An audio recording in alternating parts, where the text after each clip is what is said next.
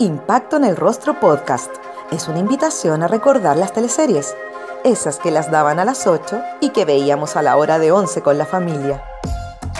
Mientras comíamos nuestro pan tostado con mantequilla, nos reíamos con el chamorro, disfrutábamos viendo Dalcahue, Humberstone o empatizábamos con Ariel Mercader. ¿También las recuerdas con cariño? Entonces acomódate y disfruta de este recorrido junto a Jorge Peña y sus invitados en Impacto en el Rostro. Una actriz autodidacta. Em, es bien difícil el camino, ¿ah?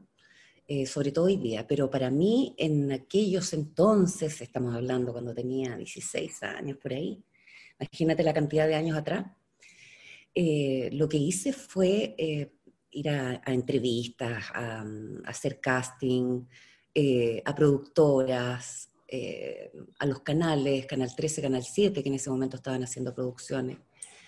Y bueno, y ahí dejé mis, datos, eh, de repente me llamaban como para ir a hacer pequeños cortitos de comerciales o cosas así. Y, y así de a poco fui entrando a, este mundo, descubrí que era lo que realmente me gustaba y me dieron la oportunidad de hacer un papelito corto en una teleserie. Y ahí yo creo que fue que empezó mi, mi carrera como actriz sin, sin haber estudiado. Eh, y ahí como que descubrí que parece que habían, habían eh, dedos para el piano. Carolina, ¿y en qué contribuyó tu formación de actriz eh, Ana González y Jorge Yáñez? Uy, para mí fueron personas imagínate, portentos, pues, eh, tremendos actores. Yo me acuerdo que de la mejor forma en que yo sabía que podía aprender y rápido era mirando. Era mirando sus actuaciones, era estando ahí presente.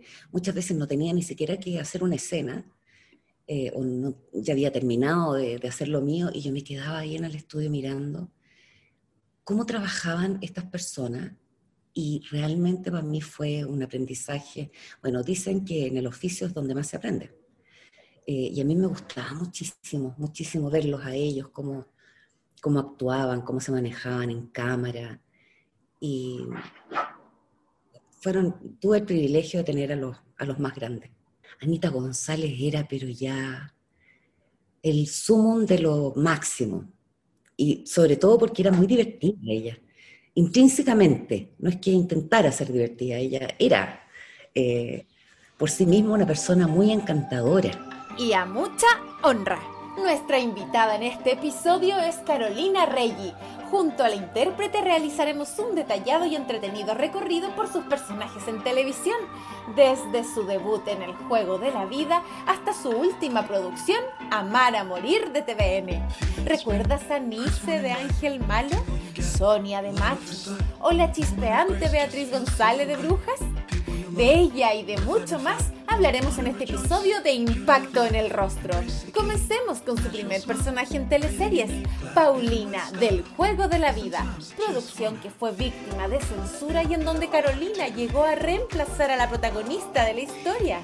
Mira, eh, después de un spot publicitario que hice, em, revisaron a, a varias personas que habían hecho, o sea, que más o menos cumplían con las condiciones tenía que ser una chica joven, eh, que jugara tenis, yo no jugaba tenis, pero aprendí. Eh, bueno, tenía que ser varias cosas, todas las aprendí, todas. Eh, yo no sabía exactamente qué era lo que estaba pasando en ese minuto, porque la verdad es que yo no, me, no estaba metida dentro del círculo. Pero sí después me enteré porque Herval Rosano, que es el papá de Herval Abreu, era muy amigo de Oscar. Entonces ahí fui descubriendo lo que había pasado en, Canal 7 en ese minuto. Efectivamente creo que fue censurado. Y Herbal, con ese carácter que tenía, bueno, se llevó a Niña María, que era su, mujer, y se fueron eh, raudos y veloces a su país. Dijeron, no, a mí no me vienen a censurar ninguna cosa. Y le retomó, por lo que recuerdo, eh, Ricardo Vicuña. Y bueno, y ahí hice mi, mi, primer personaje que duraba cinco capítulos, ponte tú, y lo, lo prolongaron a, a 15. Eh, tenía una relación eh, con el protagonista de esa teleserie. Y era como esos amores prohibidos, esos amores de, de una persona muy, muy, muy mayor eh, con una cabra chica. Pero era algo que no podía resultar. Estaba la Sonia Viveros también, me acuerdo. Y, y fue un personaje bien bonito, también, o sea, pude aprender hartas cosas.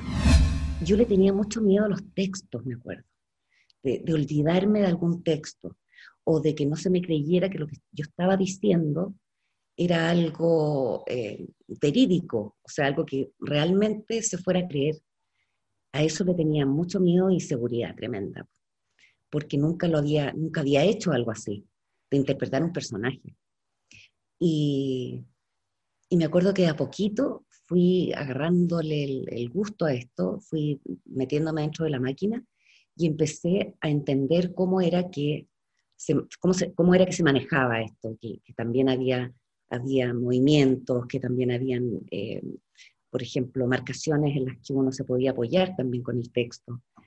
Eh, eso principalmente, y que la gente, bueno, que me vieran, que me miraran como una, una villana que venía entrando así de buenas a primeras sin haber estudiado, también fue un poco complejo, pero se sabía que era un papel cortito y que, y que iba a ser eso nada más. Pero fue, fue entretenido, o sea, para todo en la vida, lo que uno entre o quiera llegar a ser, eh, tiene sus dificultades porque uno no nace sabiendo. Pero lo importante es ir aprendiendo en el transcurso del tiempo. Y creo que era tanto mi, afán de querer eh, aprender, entender, poder dedicarme a esto que yo sentía que realmente me gustaba mucho, mucho, em, que le puse todo, todo, todo de mi parte, todo el color que había que ponerle.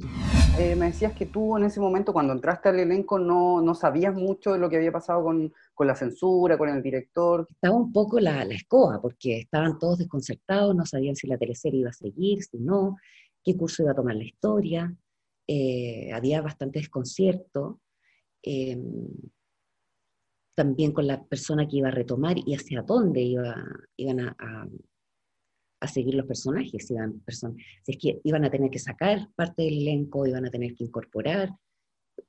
había un ambiente bastante tenso y, de, y de incertidumbre tremenda.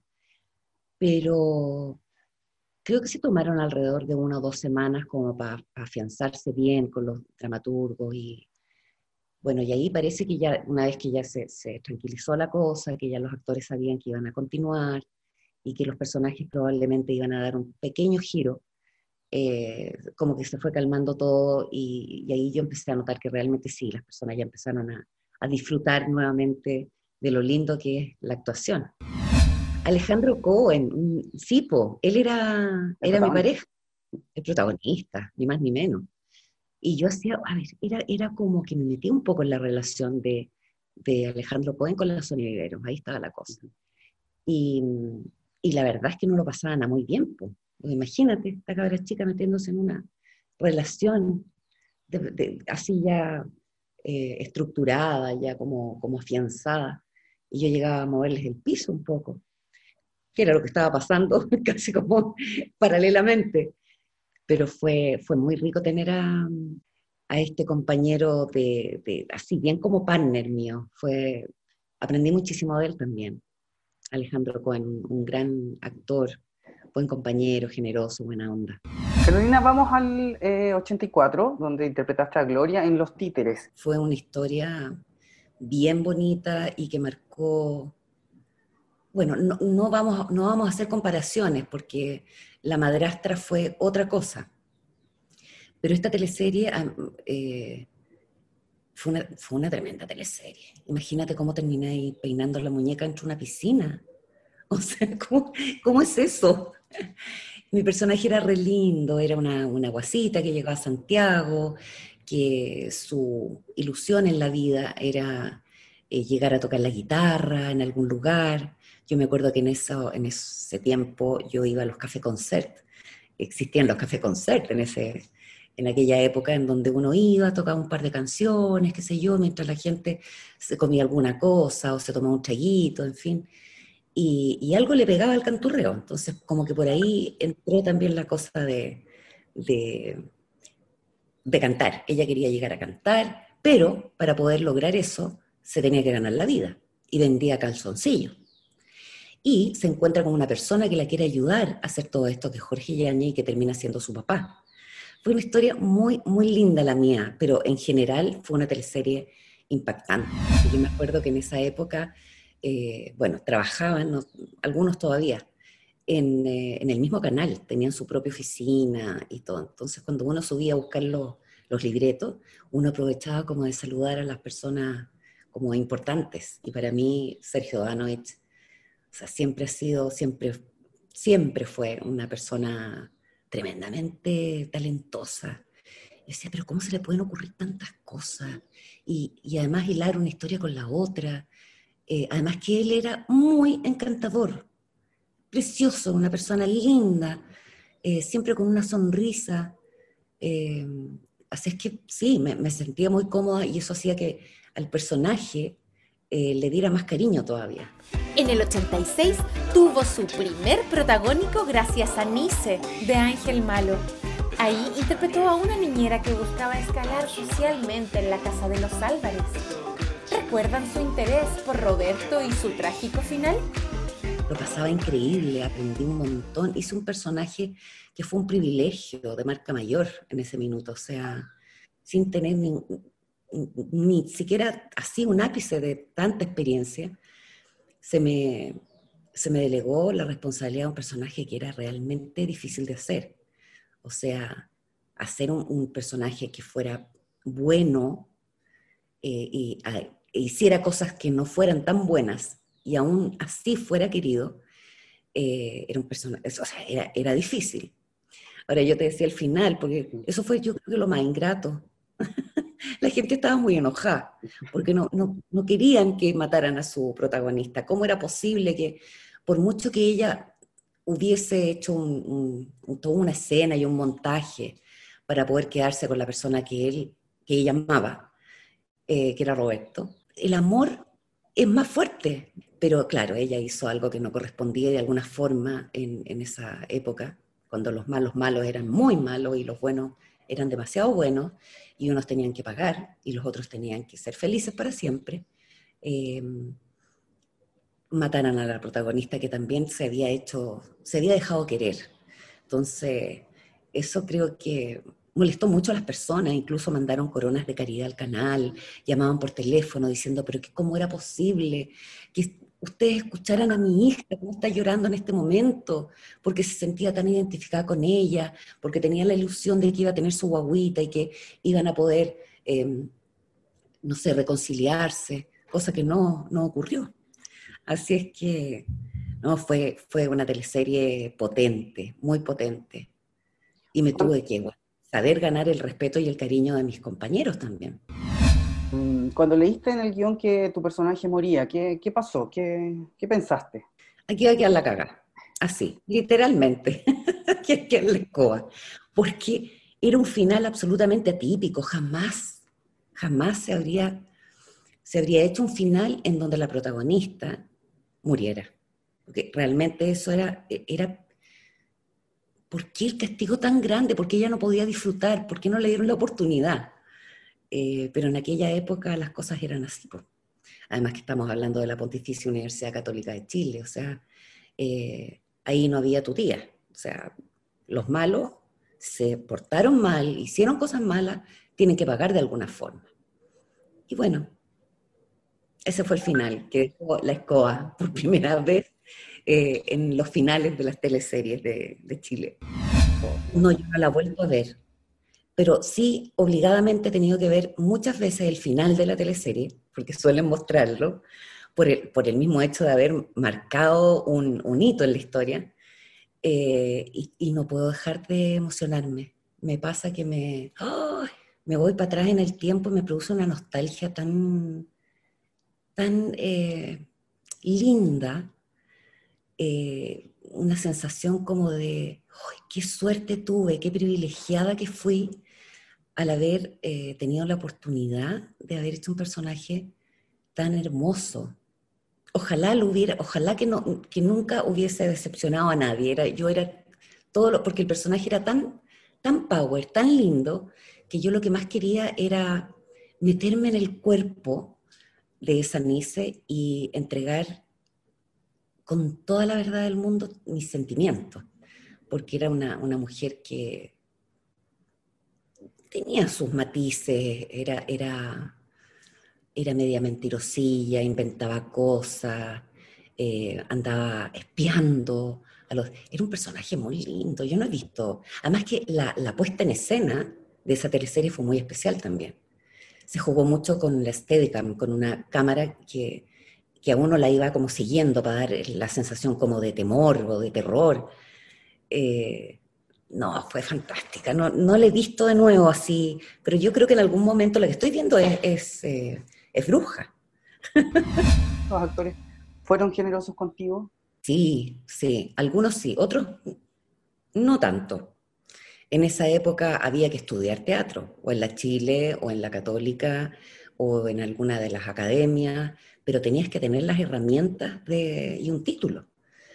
Eh, sin embargo, yo era autodidacta y la verdad es que no había, no había estudiado y lo que había era solo fluir.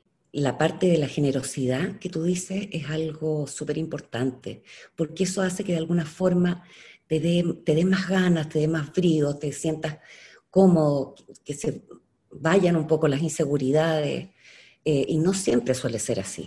En el 90 fue una de las protagonistas de Te Conté, la recordada teleserie de Canal 13 Ahí fue Gianna, una joven con ascendencia italiana y que se terminaba enamorando de Leo, un ciego interpretado por Bastián Bodenhofer. Hermosos, hermosos, de nuevo, ahí con Bastián Bodenhofer. La historia de un ciego que andaba con su con su Pepe Grillo, le decía yo, que andaba con su, con su amigo chiquitito que vivíamos ahí dentro de una, de una pensión. Yo era la dueña de, o sea, era la hija de la dueña de la pensión, doña Pola, que era italiana. Ese personaje fue muy bonito y fue muy lindo la, forma en que se fue desarrollando el, ese amor que, que, fue naciendo dentro de Gianna, que era el personaje que yo hacía. Eh, pero era una, un amor así como como que ella no, no quería, no quería enamorarse de él porque era muy orgullosa y era muy italiana para sus cosas. Y él también era muy pesado con ella, porque ella, ella pensaba que, claro, como él no veía, tampoco la sentía, pero tenía los otros sentidos demasiado desarrollados, te voy a decir. Siempre me cachaba. Entonces eso me daba, me daba rabia y me enojaba con él. Pero en la medida que más me enojaba, más me enamoraba. Me encantó esa teleserie fue preciosa, tengo los más lindos.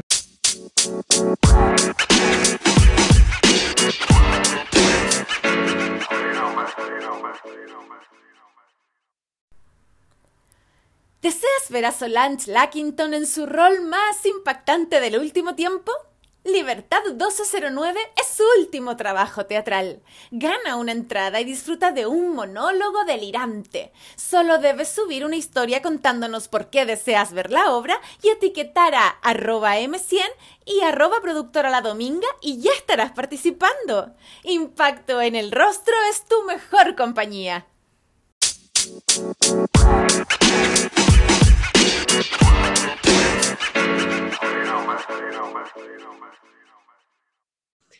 Operan a, Bastián, o sea, a Leonardo. Leonardo. Lo operan, se decide, yo lo convenzo de alguna forma, y todos estábamos esperando el final en que él iba a poder ver.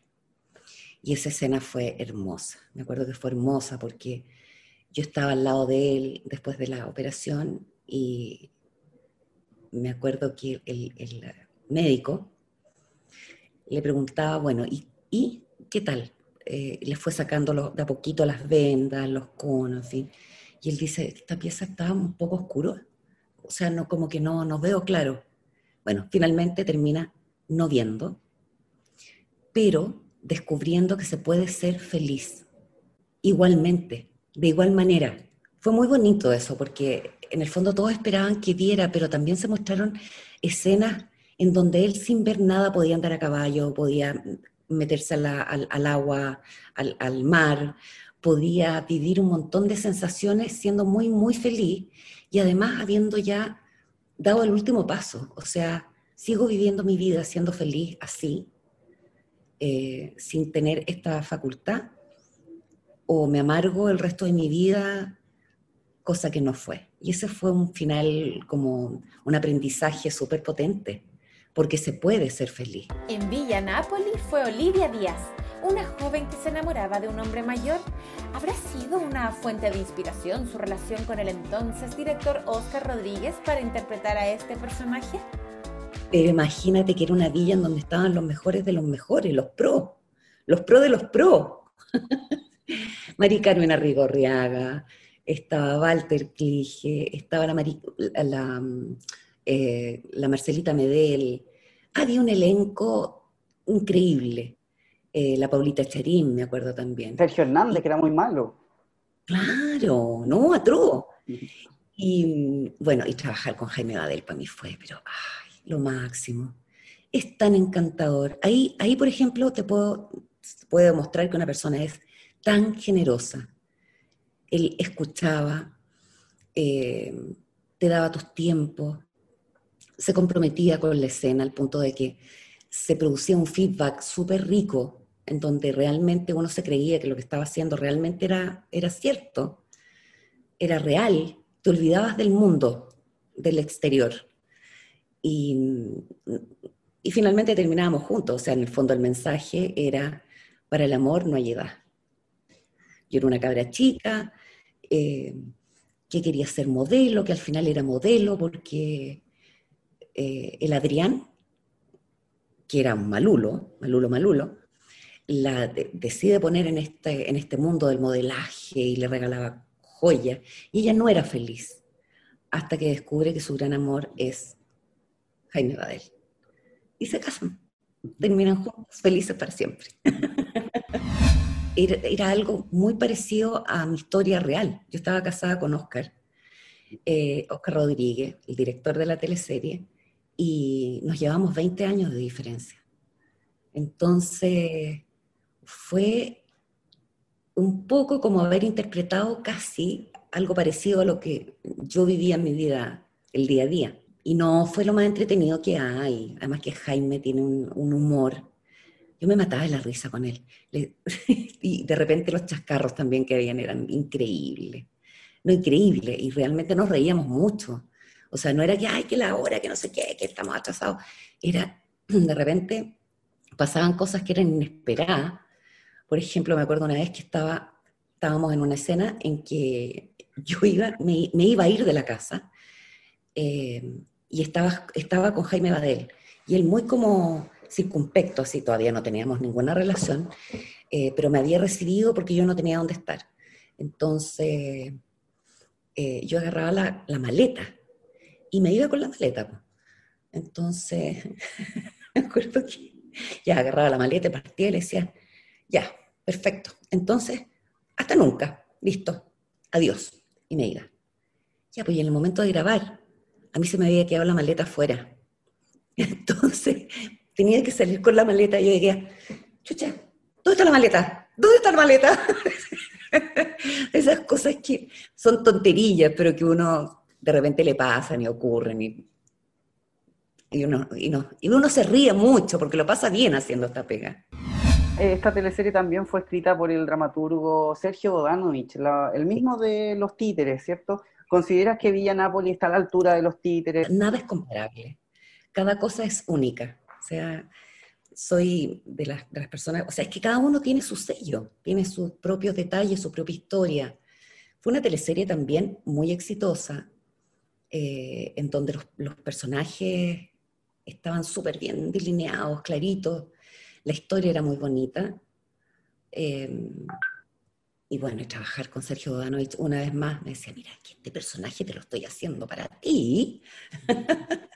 Entonces ya imagínate qué le iba a decir, ya, pues bueno, aquí estoy. y dándolo todo una vez más. El palo del gato, esta teleserie que tuvo algunos problemas con la historia, ¿te acuerdas de Marilí? Yo creo que esta teleserie no, finalmente no le dio el palo al gato, porque yo creo que a la gente no le gustó esta historia tan triste de ver a esta mujer que trabajaba en, en una boate.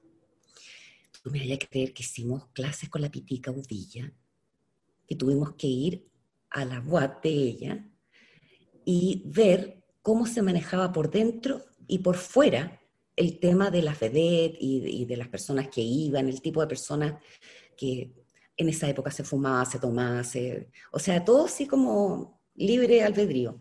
Pero lo que no se podía hacer era mostrar un poco de pechuga o mostrar, eran, todo era plumas.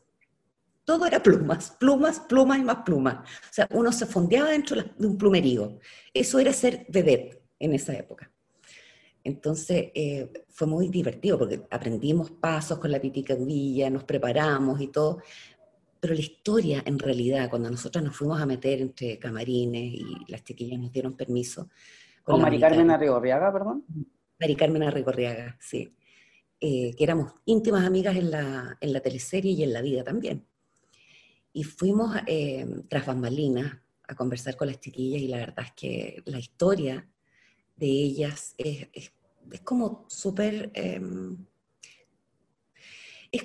porque son mujeres que de alguna manera eh, tratan de ganarse la vida de una muy buena forma, siendo buenas profesionales, dedicándose exclusivamente a lo que era el baile propiamente tal, lo que hoy día podría ser, no sé, el, caño, y uno tiende inmediatamente eh, a relacionarlo con, con otras cosas. Eh, con que las mujeres partían con los, con los eh, clientes y, y, en fin. Y no es, no es tan así la historia. Y había una que era, era una cabra joven, muy bonita, y que estaba todo el rato mirando el reloj porque ella lo único que quería era llegar a su casa a ver a su hijo. Y ella se ganaba la vida a través del baile en esta Watt. Y esa fue la historia que se, que se quiso contar en el Palo al Gato. Y, y para peor tenía un cafiche de pareja. Entonces el tipo como que la mandaba a trabajar y él se quedaba con la plata y ni siquiera cuidaba la guagua, sino que se la dejaba, ponte tú. Entonces era una historia muy como triste. Y la otra amiga era una loquilla, era el, el yin y el yang, ¿no? Era una loquilla, le decía, ay, ya, pero ¿qué? ¿Para qué te, para qué te marcáis la vida? Además que ese chanta que tenía al lado, ese pastel que tenía al lado de pareja no sirve para nada. Ay, se podría tener un gallo mucho mejor. Yo me acuerdo que las escenas eran como bien... Em, y la historia era como un poquitito triste patética a veces cuando nos mostraban a las dos bailando en el escenario, em, doblando canciones de de hombres. O sea, era, era bien patético en realidad. Con mucho maquillaje, con pelucas, con plumas. Y, y, los, se supone que los clientes, la gente que estaba ahí, las, miraba y las, les gritaban cosas o les tiraban cuestiones. Yo creo que eso a la gente no le gustó. Definitivamente no, no le hizo gracia ver que sus personajes que, que habían seguido eh, en las tres series anteriores hicieran algo tan eh, triste. No la querían ver en esos personajes. Descubrimos que fue eso, pues, hicieron focus group y un montón de cosas. Así es que nada de palo al gato y el palo al gato se nos fue al gato. En Marrón Glacé fue Vanessa Aguilera, una de las hijas de Clotilde, la dueña del restaurante. En esta producción, Carolina se vio enfrentada a una crisis personal, episodio que trajo el quiebre definitivo con Oscar Rodríguez y el despido inmediato de la actriz por los altos ejecutivos de Canal 13. Fue un personaje bien fregado de hacer, porque eh, para hacer una breve reseña, ella era una, una, a ver, era hermana de la, de la ay, ¿cómo se llama? Cático Valesco. Cático Valesco, eh, hijas las dos de Gloria Muschmayer. Era una teleserie en donde se trabajaba mucho en la cocina, había como un restaurante, qué sé yo. Y, ella estaba muy enamorada de una persona, el, el Costia Karalaki, me acuerdo, Álvaro Rudolfi se iban a casar, eh, tenían una relación formal hacía tiempo, y a ella se le mueve el piso con un personaje con el que ella se encuentra, que trabaja también, entró, a trabajar, pero por la puerta atrás de la cocina, don Fernando Clige, y le empieza, se le empieza a mover el piso y, y como que se empieza a enamorar de él y no sabe cómo decirle a su pareja de siempre y se ve envuelta en un, eh, en un momento o en instancias muy ingratas, muy tristes. Y anda tú a saber por qué de repente esas cosas como que se entremezclan con, con la vida real. No me preguntes por qué. Hay cosas que de repente se, se traspasan a la vida de uno. Y fueron momentos bien ingratos, bien ingratos, porque a los 26 años, eh, después de haber tenido solamente a una pareja en tu vida, haber tenido tres hijos, haber hecho teleseries, ser dueña de casa, que le pase algo así era, y sobre todo en aquellos tiempos, eh, era, era algo impensado. O sea, el castigo ahí debió haber sido, pero bueno, el castigo lo tuve, claro, porque se me confundieron, me confundieron, se me confundió la ropa. y, bueno, después de esa teleserie, eh, por más que intenté que se, que se resolviera este asunto y que pudiéramos llegar a, un, una conversación intensa, de no echarle la culpa a nadie, sino que decir, pucha, a lo mejor, eh, no sé, miré para el lado, pero, pero en realidad, después de todos estos años, la persona que yo quiero tener a mi lado eres tú. Eh, era, todo, estaba, era todo muy susceptible. Em, y finalmente, Napo fue, fue fregado porque el machismo en esa época era una cosa del terror. Em, a mí me, bueno, me separé justamente al final de esa teleserie. Y lo más divertido de todo es que la teleserie siguiente, que la hicimos también con Oscar Rodríguez, mi marido, fue muy, muy difícil trabajar con él detrás de, cámara.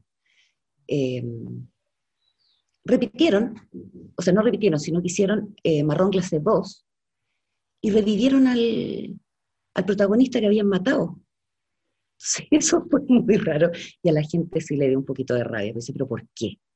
¿Por qué este, esta persona sí le pudieron dar la oportunidad de seguir trabajando y, y, de resucitarlo, además de una teleserie en donde había muerto? O sea, esto es como un poco bizarro esta cuestión.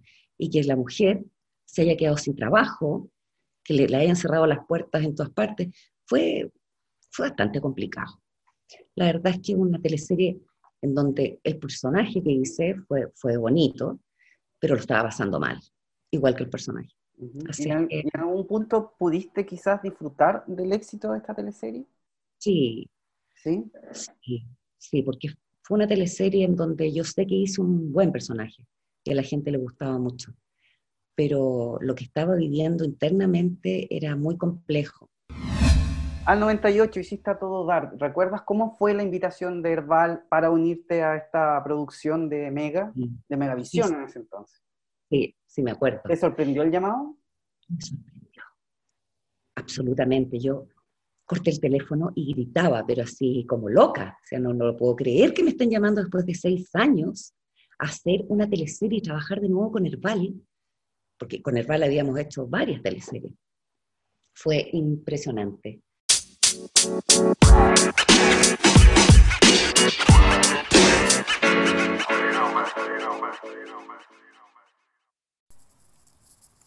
¿Eres fanático del té?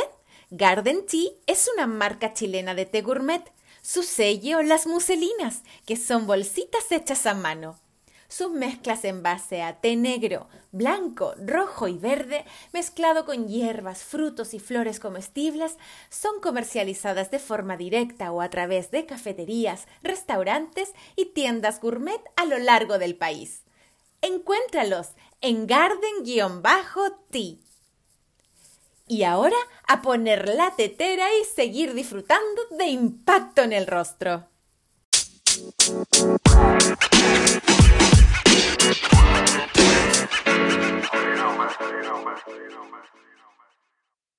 Eh, me acuerdo que nos juntamos en un café Eh, y me contaba Herbal que había hablado primero con, con Oscar y que Oscar eh, le había dicho que sí, que no había problema, que me llamara, que él no tenía ningún inconveniente.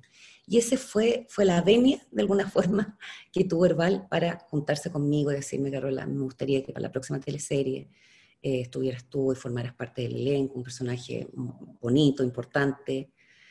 Y yo te juro por Dios que decía, no, esto, esto, imagínate después de tantos años, yo pensé, esto no, no me puede estar pasando de vuelta.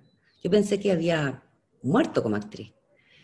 Y, y creo que fue una, hoy fue una sensación como decir, Dios mío, por Dios, la vida, la vida que es justa. Porque si hubiese sido una persona que hubiera actuado con malas intenciones, que me hubiera comportado mal, no, sin embargo no fue así.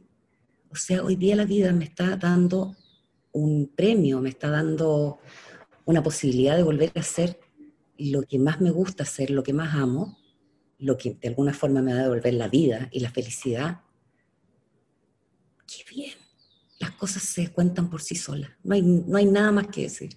Mira, fue realmente un recibimiento con tanto cariño de parte de, de los programas que se hacían en, el, en, Megavisión en ese momento, porque me invitaron a varios programas, como para decir Carolina Rey vuelve a las teleseries y bla, bla. Y, y de parte de mis compañeros, ¿para qué decirte? Era una, fueron momentos que, que, vivimos muy, muy emocionantes, de mucho abrazo, de mucho cariño, eh, de mucha emoción.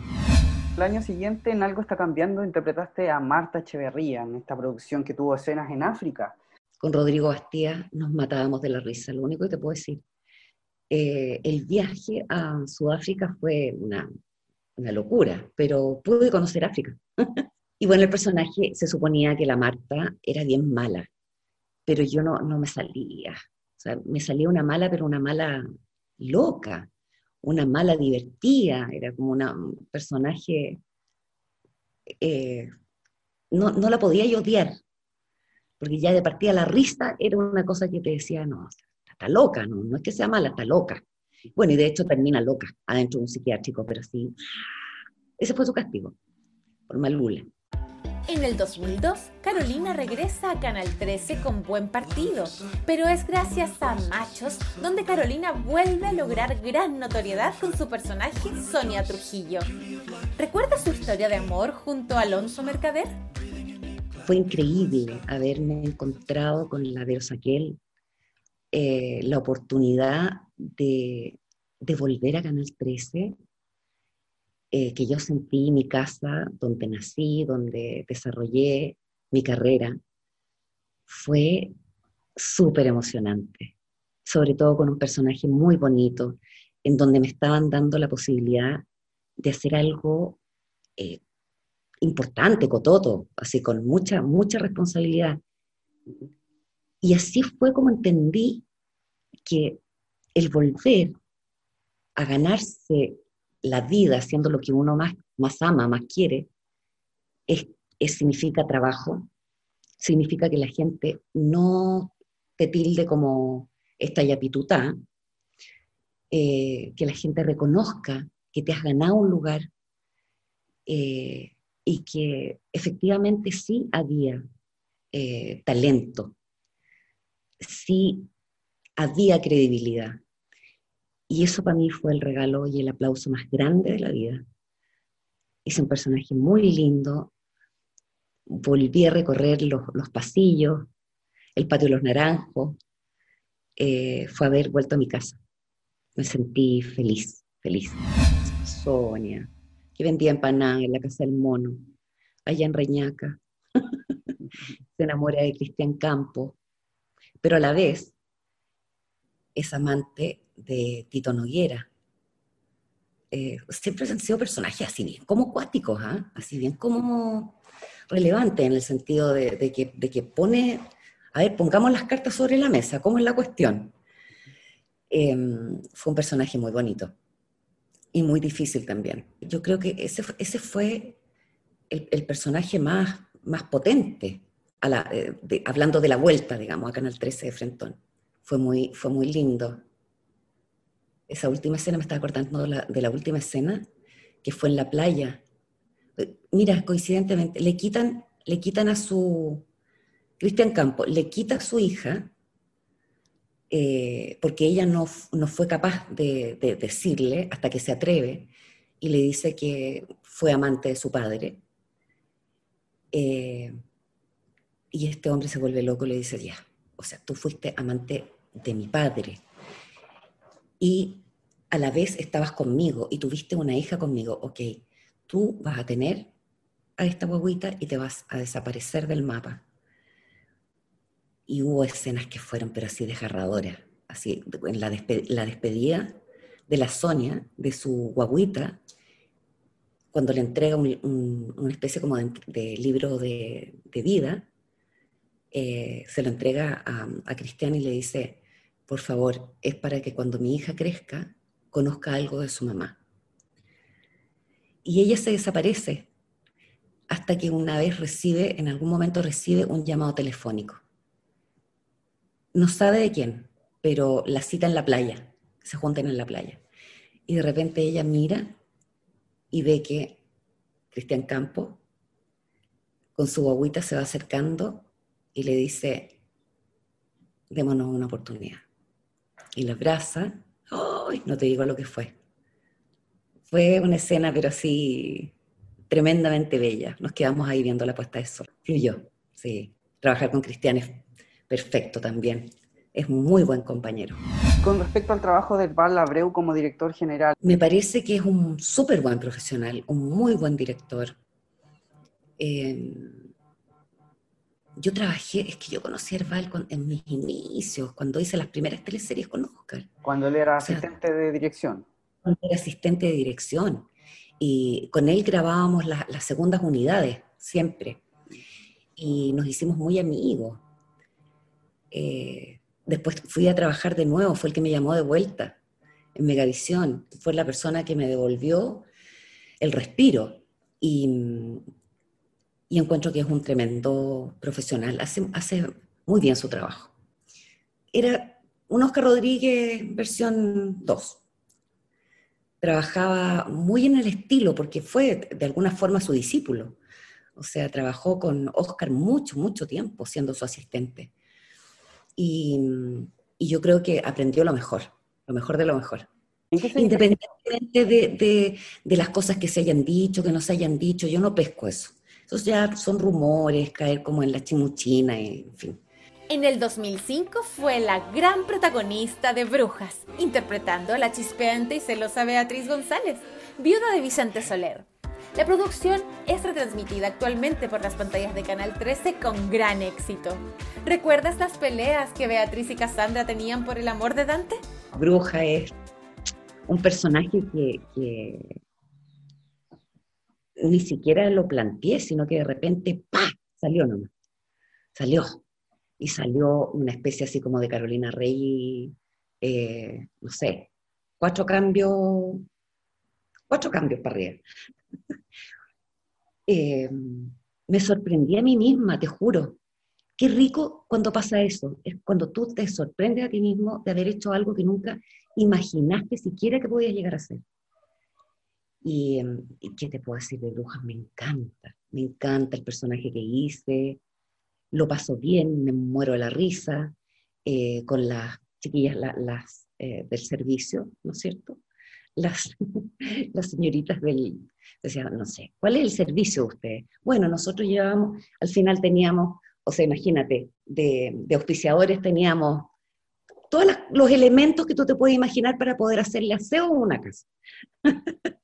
No, lo pasamos increíble, increíble con Jorge Zabaleta, eh, con Osvaldo Laporte, eh, con, la Silvia Santelices, que es para matarse la risa.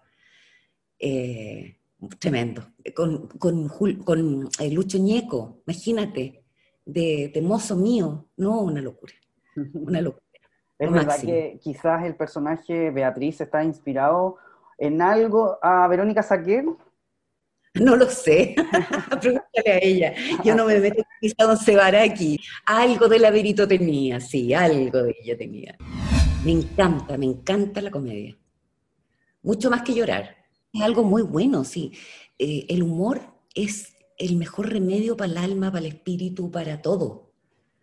Sobre todo en momentos como los que estamos pasando ahora, que con esta pandemia han sido momentos de, mucho dolor, de mucho encierro, de mucha angustia, de, bueno, ¿para qué seguir diciéndolo? Eh, no perder el humor, no perder el humor bajo ningún punto de vista. Es lo que nos, salva de las depresiones, eh, es la mejor terapia. Me impactó que, que fuera ese el final, pero como era comedia y murió de la misma forma que su padre, muerto la risa, quién sabe en qué condiciones, no sabemos, eh, el final apuntaba a que las dos nos quedábamos embarazadas y yo tenía cinco hijas. O sea, se nos repetía la historia del, del, brujerío allá dentro de esa empresa. Entonces, eh, se, se, trabajó de manera divertida y con humor y qué sé yo qué, pero sí me gustó, lo encontré súper original al final. ¡Ay, por Dios! Cuando le decía yo, le decía, vos tenías el mal del tordo. ¿Por qué? Porque tenéis las patas y el puto corto. y me decía, vos soy una guatona. No, con la mano lo pasábamos, pero del one. Tanto así que yo terminé siendo, hasta el día de hoy me dice mami. Yo soy su, su mamá. Ella es mi hija. Una bella persona, hermosa persona. Linda. Tengo los más lindos recuerdos de mi mane. Hicimos tantas teleseries juntas además. Eh, Descarado, donde interpretaste a Amanda Cortés. Éramos, mira, éramos cuatro que estábamos clonados. El Héctor Morales, Jorge Zabaleta, la Manesuet y yo. O sea, éramos ocho. ¿Tú te imagináis lo que era trabajar con eh, personas que nos, que, ay, que nos venían a suplantar porque habían unos movimientos que eran unas peripecias imposibles imposible de, realizar. Había que repetir muchas veces la misma escena. Era en Papúo, con frío, pleno invierno. Em, y lo más divertido de todo es que el barco eh, de, e, era así una cosita. y nosotros hacíamos como que era con él, nos matábamos de la risa con él, Héctor, decíamos, maldito barco, porque nos tocaban unas escenas que eran pero del terror, y lo mostraban así, bien de lejos, bien de lejos para que se viera que era grande, pero nosotros nos, teníamos, nos, convencimos a nosotros mismos de que el barco era para abajo, era, como una especie, no sé, continuaba para abajo, claro, y era como un edificio para abajo, era enormemente grande el barco, pero para abajo, nunca porque nunca se le, era como, no sé, como estas cosas así que se, que se asoman nomás. Eh, rara la del serie, te voy a decir. rara. Que uno, que te sacaran de una caja y estuviera clonado, eh, Bueno, capaz que hoy día no sea tan raro. Ustedes cuando empezaron a leer la historia, eh, ¿notaron que venía quizás con un poco de problemas? Sí, pues sí, sí nos dimos cuenta. Nos dábamos cuenta, pero no, eso nos hacía reír más todavía. Estamos haciendo algo así que, que es futurista. ¡Qué buena! Carolina, y eh, por ahí en algún momento dijiste que Chile no estaba preparado para esta teleserie. Ah, yo no quería decirte eso. Creo que las callé medio medio. Fue muy desacertado ese comentario. Porque, porque en realidad lo que quise decir fue eso, lo que acabamos de conversar. Que no, no, o sea, veníamos saliendo de una teleserie que fue, y era un exitazo, y de repente meterse con esta cosa así como de ciencia ficción, media rara, eh, yo creo que la gente lo que quería era ver más risa, era ver, era ver cosas más graciosas, más comedia. Y esto, esto era algo muy extraño incluso para nosotros mismos. Entonces, eh, no sé, yo creo que me sacaron en ese minuto de contexto igual, porque no era que Chile o nuestro país no está preparado, no, era que nosotros no estábamos preparados para hacer una, una teleserie de, de ese calibre, digamos. Pero bueno, me perdonaron rápido. ¿Te gustan estas teleseries con viaje? Mm, es difícil, porque uno se, aleja de los hijos, de la familia, es medio complicado. Em, pero mira, cuando se, proyectan bien los tiempos, se programan bien los tiempos, si van a ser, por ejemplo, dos días afuera eh, o tres días afuera, ya, ok, vuelves a tu casa, en fin. Yo diría que, bueno, fuera de Santiago, grabar, por ejemplo, cuando hicimos la teleserie Caleta del Sol, Dios mío, esos viajes para allá, entre que el avión, entre que las carreteras, llegar a ese lugar, a ese puerto, era muy complejo. Y nos quedábamos muchos días. Pero el más peor de todos fue mi viaje a Puerto Rico. Bueno también, tenía sus cosas, sus cosas buenas, fue lindo conocer ese país, eh, imagínate trabajar con Nidia Caro. Eh, hubo muchas cosas maravillosas, pero cuando estás un año entero, fuera de tu casa, fuera de tu país, ¡ay, Dios mío, que se, se echan de menos las empanas, se echa de menos ver tu bandera, se echa de menos hacer una carbonada.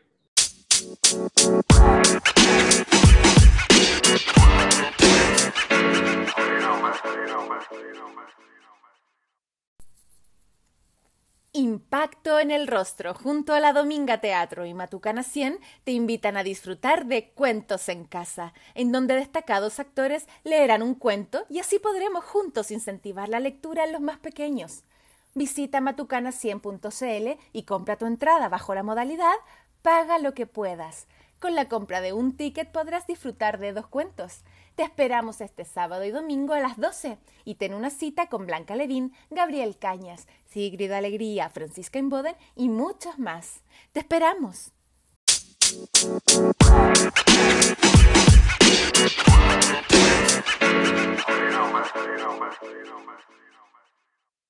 Yo me acuerdo que en esa época, con el equipo técnico que fue y los actores, eh, yo convertí mi departamentito que tenía dentro del hotel en, la sala de reuniones. Ya, ¿y qué vamos a comer hoy día? Listo. Y nos poníamos charquicán, empaná.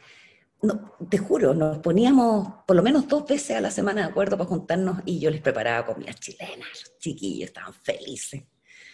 Lo pasábamos, lo pasamos bien, pero me puso en jaque también mi, mi matrimonio. Estuve un año lejos de, de mi marido. Ahí o te acercáis más o, definitivamente te alejáis. Una prueba de fuego. Una prueba de fuego. Afortunadamente fue que nos unimos muchísimo más, todos, como familia, como pareja, y me hizo entender que claramente eh, prefiero hacer teleseries en mi país. Ojalá en Santiago, ahora tenemos que ir para Caleta del Sol para, para chañar el desituno de nuevo, bueno, pero dos días nomás, por favor. Primera dama, interpretaste a, Estrella Soto en esta producción. La Celine Raymond, una persona preciosa, eh, tremenda, tremenda actriz. Encuentro que es tremenda actriz. Eh, bueno, era la mamá, la mamá que tenía un restaurante, eh, que era una persona humilde, no tenía apego con, con, las cosas materiales, ni, ni era una persona, bueno, lo que la caracterizaba un poco era la soberbia de su hija, y, el afán de querer más, siempre más. Y eso era lo que la mamá le trataba de hacer entender de que no era bueno, que, que sí es bueno ser ambicioso en el mejor sentido de la palabra, pero, pero era un personaje que era la primera dama, caramba, o sea, no era, no era menor. Y le hacía la desconocida a su mamá y a su familia también, porque nosotros éramos de otra clase. Eh, había mucha discriminación ahí también. Fue un personaje que, que tenía un familión y que tenía que sacar adelante su trabajo, su restaurante, y que cuando veía a su hija que, que hacía ciertas artimañas y cosas para llegar cada vez más arriba, le daba pena, le daba pena porque sentía que no había entendido nada de lo que le había enseñado en la vida pero la ambición a veces es más grande. Pero igual la amaba, la amaba con mi vida, yo a ella la retaba, la mandaba a cambiar y después de eso me echaba arriba de una mesa a llorar. O sea, yo creo que a muchas papás, mamás nos pasa eso, que, que pretendemos que nuestros hijos sean de una forma y no aceptarlos como son.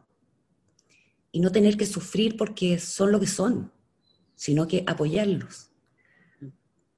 bueno, una teleserie que también da como para sentarse a la mesa o con un tecito y conversar, pero el elenco fue increíble, lo pasé súper bien también, a pesar de que, el, de que el personaje era sufrido, y trabajar con la, con la Celine fue maravilloso. En el 2011 realizó su última teleserie en Canal 13, La Nocturna Peleles. Luego Carolina aceptó la invitación de María Eugenia Rencoret para sumarse a las filas de TVN. Pero, ¿qué llevó a Carolina a cambiarse de canal? Mira, em, hacía rato que me estaban llamando de, de TVN, pero sí unas llamaditas, sabiendo ellos que yo tenía contrato con Canal 13. Lo que sucedió fue que eh, yo tuve un infarto eh, durante esa teleserie antes de esa teleserie. Y, em, y esta, eh, bueno, descubrieron que era una enfermedad que yo tenía, que se llama angina de Prince Metal, que yo no podía estar sujeta, ojalá, lo más lejos posible de todo lo que fuera tensión, presión, angustia, eh, en fin, porque desencadenaba en, em, en espasmos que que eran como que, como que se te aprieta el corazón, y eso podía significar un, otro infarto, digamos. Entonces, el, estaba en tratamiento, el tratamiento me tenía un poco más lenta, eh, pero yo sentí como el cariño se fue transformando en no recarguemos tanto la Carola, porque ella no puede verse sometida a ciertas cosas. O sea, tomaron absoluta conciencia y era tan grande el cariño y la preocupación y el cuidado que tenían hacia mí, que mi personaje empezó a cobrar cada vez menos importancia. Y, es, y lo que me pasó fue que, mira, entre ser un gomero, entre paréntesis, no era la intención de ellos ni muchísimo menos, sino que era dar un personaje que me costara menos, o sea, que no tuviera que ir todos los días, que tuviera menos, menos participación para no recargarme. Pero yo lo tomé por el lado de que si yo le hago caso al doctor y me, y me, salgo de esto para quedarme en mi casa mirando la pared, me muero. Prefiero morirme en las tablas. O sea, si me tiene que venir un infarto, que me venga igual. Em, y ahí como que vino esta cosa de, de, aquí no me están no me están dando un buen personaje. Eh, y ahí vinieron ya conversaciones más, más en serio con, con, la Kena y lo que me ofrecían al otro lado era un personaje bacán. Entonces dije, bueno, de repente a lo mejor es el minuto de dar un paso al costado, lo que no significa que no vaya a volver, porque este mundo es redondito. Y, y partí a probar suerte. Pues. Imagínate de qué año no había estado en TVN. Y la verdad es que fueron dos, tres teleseries que hice que, lo pasé súper bien y con personajes así power. Ahora igual de repente me da un poquitito de susto, porque había momentos en que me zapateaba la cuchara más fuerte de lo normal y ya tenía ya el, el, recuerdo de un primer infarto que no se lo encargó a nadie. Así es que, pero, pero creo que fueron decisiones que, que se, que en el fondo uno va tomando en la medida que el corazón y el olfato te indican. Llegaste a una vespertina pobre rico que fue eh, un éxito. Con Pancho Reyes y la, eh, y la Amparo Noguera. O sea, nos matábamos de la risa. Em, era muy divertido trabajar con Pancho Reyes. No, una cosa, pero sí, yo le, un día le dije, porque empezamos de a poquito a conocernos y entrar en confianza, entonces un día le dije, oye, ¿podrías dejar tu libro de Shakespeare a un lado, agarrar tu libreto, inventar huevas y cagarnos de la risa? No, ya con eso, con eso me lo gané, ya con eso me lo gané. y de ahí para adelante nada, lo pasamos increíble, inventábamos cosas. Claro, estaba el amparo. Ahí era, era, hacíamos unas cuestiones tan divertidas, nos aguantaban todo, todo. Y le fue bien también esa teleserie, lo pasamos muy bien. Amparo Noguera también nos contó hace algunas semanas que Virginia de Pobre Rico es uno de sus personajes eh, más recordados, favoritos, sí. Sí, pues, comedia, era comedia-comedia. Y por Dios que nos gusta hacer comedia los actores, porque te matáis de la risa, siempre salen cosas distintas. Y como uno va por, por el lado del, del, todo el rato siguiendo el tema de, de lo divertido, te fluyen cosas y tenéis permiso para hacer muchas cosas. Trabajar con eh, Pesutich era una cosa muy graciosa. ¿Te puso a prueba? No, olvídate. O que lo agarraba, ponte tú entrando al set, lo agarraba un perro afuera, nunca hubo un perro. Lo decía, ¡Ah, y cerraba la puerta. Cuidado. ¿Con qué perro estáis peleando? O sea, tenía unas cosas que eran unas salidas que, oh. no, a mí sí me quiso poner a prueba, pero una tuya y dos mías más, po. o sea, yo era más choriza que él, entre que tartamudeaba, era muy gracioso. Y una vez que contó, lo habían metido preso, eh, porque se mandaba puros condoros, po. entonces eh, los, sacaron eh, los carabineros ahí para que diera su testimonio y, yo estaba frente a él, era, yo era su mujer, su ex mujer. Entonces yo sabía que lo habían metido preso. metido la. Perdón, no, no he dicho nada. Pero sale con cosas tan atroces como, por ejemplo, bueno, yo, yo mientras tanto, eh, en fin, estaba haciendo el hoyo y, finalmente, bueno, sale por el mismo hoyo no podéis decir eso porque la gente, pero ah, porque la gente es mal, mal pensada. Yo lo estoy diciendo por el hoyo de, que hicimos, pues, para arrancarnos. es muy gracioso. No, uno se encuentra con compañeros que, realmente te ponen, sí, a mí sí me ponía a prueba. Había muchas veces en que yo no podía parar. Y los Carmona, ¿para qué existe? No, ahí ya era. Ya con Álvaro Rudolf, eso ya era, o sea, perdón, con todo respeto, un cágate la risa permanente. Los Carmona éramos, éramos, pero ya a otro nivel.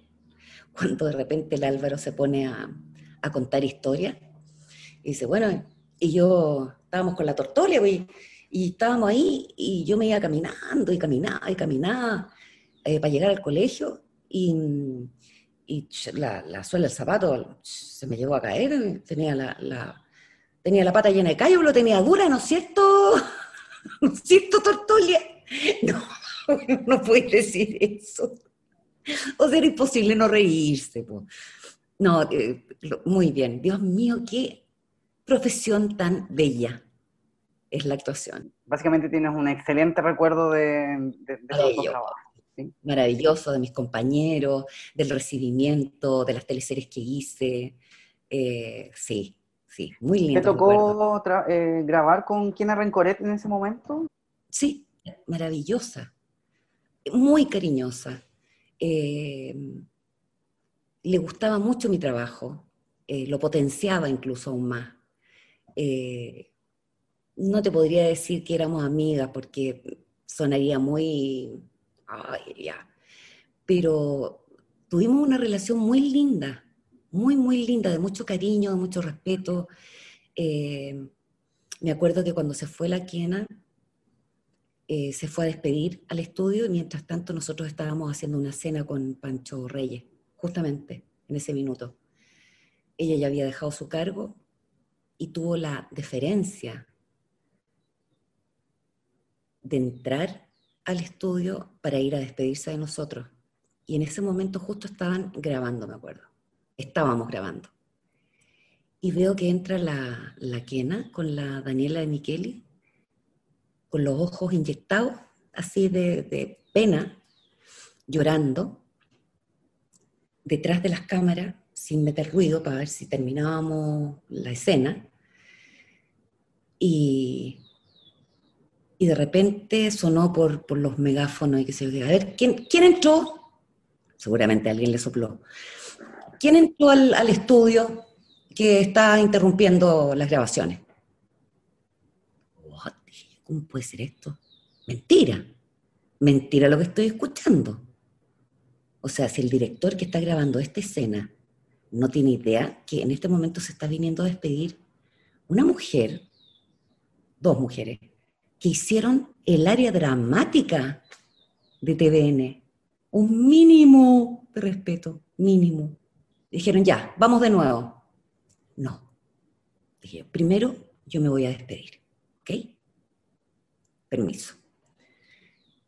Y quedaron todos así como que, o sea, esta que, no, es que era lo mínimo. Gracias a ella yo había entrado a TVN, ella estuvo conmigo y además se fue a despedir al estudio. Entonces nos acercamos con, con Pancho y para qué decirte, pues nos pusimos todos a llorar, qué, qué pena, que nos vamos a echar de menos, pero que luego vamos a estar juntos, que no sé qué.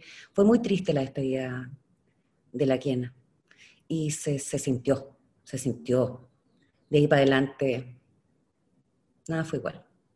Ya con María Eugenia Rencoret fuera del canal, eh, ahí hiciste Caleta del Sol. Pasaron tantas cosas que yo creo que la gente se, bueno, a, a todo nivel, la ida de la quiena, el haber despedido un montón de gente, fue algo que se fue viviendo día a día, que, nos fue provocando inseguridad, frustración, pena. Eh, había una parte política también, que llegaban las platas, que no llegaban las platas, que no hay, eh, no hay presupuesto, que tú te acordáis de todas esas... Entonces, eh, sinceramente, yo creo que el guion no tuvo absolutamente nada que ver. Al contrario, era una muy linda historia, muy linda historia. Pero de, ahí, de ahí nos fuimos, nos fuimos a la quiebra. Si de ahí ya hicimos todo lo posible por tratar de, de, rescatar el área, pero no, no, Las últimas veces que me pasé por el canal, cuando iba a un, al matinal, eh, me da mucha pena ver los estudios cerrados con, cadenas y, candados. Penaban las ánimas por allá. El Calita del Sol que se grababa en Chañaral de Aceituno. ¿Te gustó el lugar? Lo encontré hermoso, hermoso eh, como un poema, pero era frío, terrible, un frío pero del terror. Las casitas que hay ahí son, eh, hechas de material muy liviano, el frío que había. Muchas veces nos despertábamos con menos dos. Em, la gente era muy linda, sí. El lugar era precioso, era, era, o sea, era como agarrar una maqueta y llevársela para la casa, era precioso. Eh, pero yo me preguntaba, ¿era necesario llegar hasta este lugar tan recóndito? Porque había que, era un gastadero de plata infinito, ¿tú te acuerdas? Eh, había que tomar avión, había que trasladar todo un elenco, había que arrendar allá, pagar viáticos, comida, eh, estadía. Era, era realmente una locura. Si tenemos caletas a lo largo, o sea, podíamos haber elegido un lugar bastante, claro, más asequible, pero no entiendo por qué. Hay muchas cosas que uno no entiende y que prefiere no preguntar y pasar de hueón. bueno, así nomás fue. Yo me quedo con los mejores recuerdos en todo caso. Lo otro para la basura porque no sirve. Vamos a hablar de Amar a Morir, la última producción en la que tú estuviste, la última teleserie de TVN luego de su cierre del área dramática. Me da pena porque se trataba de un tema muy sensible, estábamos muy vulnerables también. Eh, fue una teleserie maravillosa, maravillosa. Un elenco, o sea, tengo los más lindos recuerdos de mi última teleserie en TVN. Y creo que debió, haber, debió haberse visto más. No creo, no creo en ese rating. Yo creo que yo creo que esa teleserie la vio muchísima más gente de la que nosotros pensamos. Una teleserie que te llega al corazón, que te llegaba hasta lo más profundo del alma. Unas actuaciones, pero así, imponentes. No te, no te quiero seguir diciendo, pues no me voy a poner a llorar y no quiero. Sí, ha sido rudo eh, para todos en general. O sea, bueno, los actores, los directores, los productores, maquilladoras, peinadoras, Tramoya. Tanta gente, tanta gente que quedó sin trabajo, de un día para el otro. Y para peor, llega esta pandemia. Y no solamente la gente que trabaja en televisión, en teatro, en artes, quedó, quedó sin pega, sino que hasta la persona que llevaba el, pan para la casa y solo le alcanzaba para el pan, para la casa. Eh, ha sido una ola de, del terror, la verdad de las cosas. Pero siempre tratando de verle el lado positivo a las cosas. Eso también de alguna manera ha permitido que nos reinventemos, tanto que se ocupa esa palabra, pero es verdad que nos reinventemos, que la vida no es solo la vida que llevábamos. Decirle a mis compañeros que los extraño más que, más que la cresta, pero que ya vamos a estar juntos. Estoy segura, estoy segura, porque el arte en todas sus formas no puede morir.